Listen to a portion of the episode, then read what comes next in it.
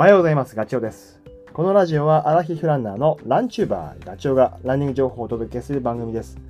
走りながらや隙間時間にでも聞いていただき、いい走る気持ちがスイッチオンになる嬉しいです。2022年最終日大晦日。皆様はどんな年末をお過ごしでしょうか？えー、自分事で恐縮なんですけど、昨日ね、ようやく走りの方のスケジュールが予定がね、終了しました。12月は、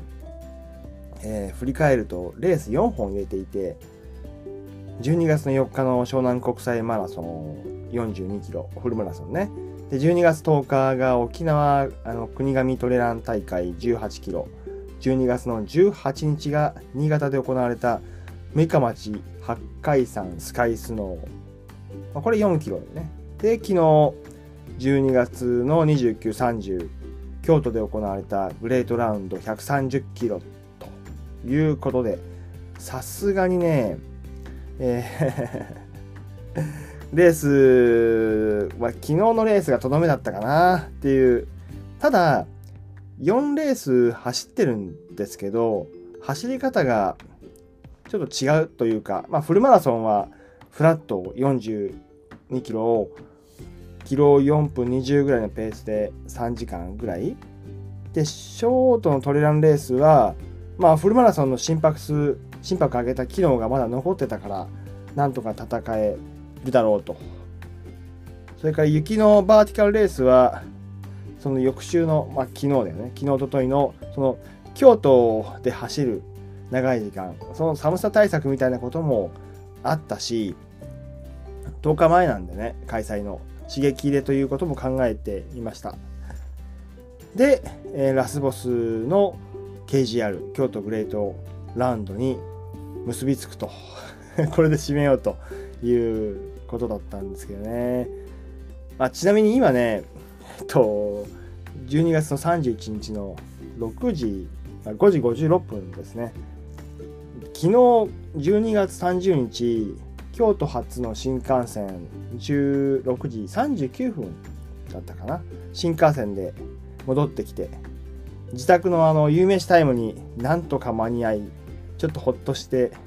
います、まあ、しました。その後お風呂に入ってさあラジオを撮ろうかなって考えてたんだけどリビングでソファーに座った瞬間に居眠りですね。そこから布団に移動して深い眠りに入りただあの体はねまだこう走った時の熱を持っているからか、えー、とカロリーをどんどんこう消費していこうとしていてお腹がすぐ空いちゃうから目目が覚める。それから体もぎぎしぎしだから寝返りを打つたびに痛いと。その繰り返しでね起きてしまい今あの5時6時に収録してる感じです。で今日の本題の京都グレートラウンドこれね KGR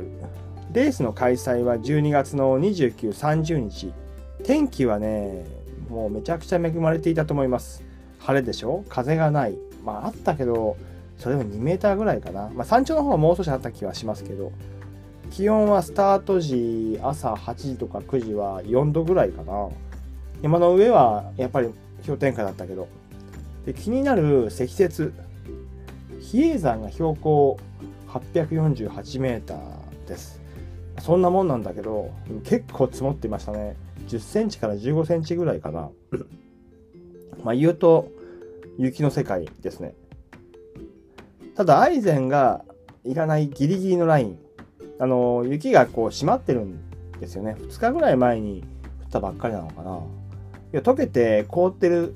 状態ではないので滑らないから走れたです。で参加人数は、えっと結局200人弱だったようです。まあぜまだね全体のリザルトは出てないはずなんですけどそういうふうに拓三さんが言ってたな。でも200人も年末、ま、集まるそれもね130キロと160キロを走る人がそんないるっていうのはすごいなとコースディレクターの拓三さん田口さんの人柄だったりまあ面白いコースなんですよ京都一周それから手厚いエイドのサポートだったりまあ、あと参加者もね、年末もう、あのー、締めということで走りたいと。なんか雰囲気がね、年末ならではでいい感じなんだよね。レースの概要を言うと、スタートは12月29日の8時から5分ずつのウェーブスタートですね。種目が130キロとソロとペアがあって、厳密に言うと130 134キロって言ってたけど、僕の時計143キロだった。累積標高は6000メーター。で、マイルは160キロで、163キロ、累積標高8000と。で、コースは、えっ、ー、と、大津の琵琶湖の湖畔、渚公園スタートして、で比叡山、まあ、すごいざっくりですけど、比叡山行って、嵐山行って、亀岡行って、ポンポン山行って、えー、牛尾観音行って、音羽山行って、また渚公園に戻ってくるっていう、まあ、そんな感じです。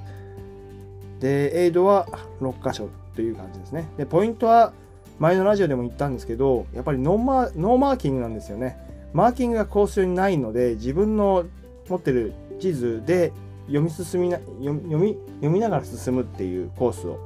それがきついのと、あと寒さですね。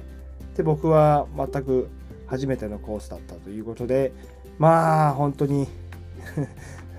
今から思えば楽しかったけどきつかったなえっ、ー、とじゃあなんでガチを100マイル走らなかったんだっていうその話すると実はね100マイルレースはマジやばいですこれ。国内最難関だと思います。今年から新設されたんですけど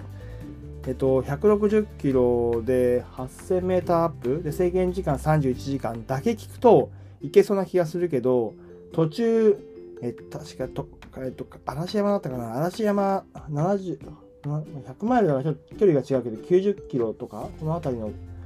えっと、タイミングで、制限時間が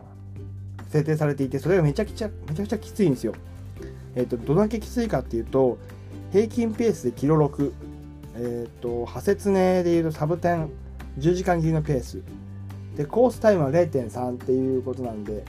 その70キロ、80キロぐらい？80キロぐらいかそこまででそのエンジンで吹かしちゃったら残りどうやって半分走るんだよっていう。田口さんが言ってたけど多分完走10人ぐらいじゃないですかねって言ったけどその嵐山の映像だと思うけどそこ通過できたのが8人だけですね。ちなみにあの公民優勝の白川さんも出てたんだけど 120キロ地点。その嵐山は通過したみたいだけどその次の次かな？ってタイムオーバーになっちゃってますね。まあ彼はね時計が地図表示できないものだったりとかスマホの地図アプリジオグラフィカで見ながら走ってるっていうありえないそれでよくレース走れたねっていうもう逆に拍手だと思うけどね。すごいなと思いました。そんな感じです。で僕は結果25時間56分で24位でしたね。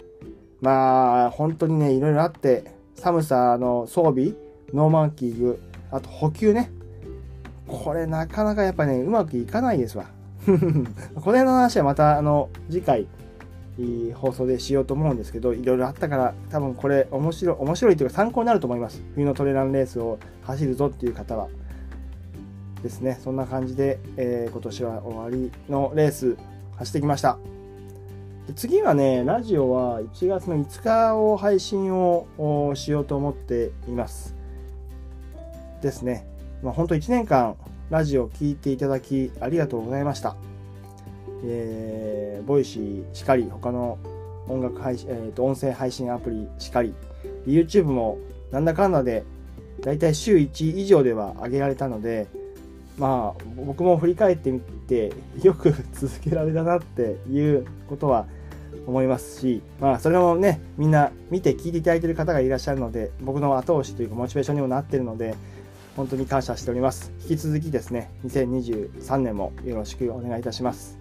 で、今日、今晩、12月31日、YouTube で年始、年始らしく旅ラン沖縄2日目の様子をね、アップしますんで、お正月の隙間時間でもご覧ください。それでは、良いお年をお迎えください。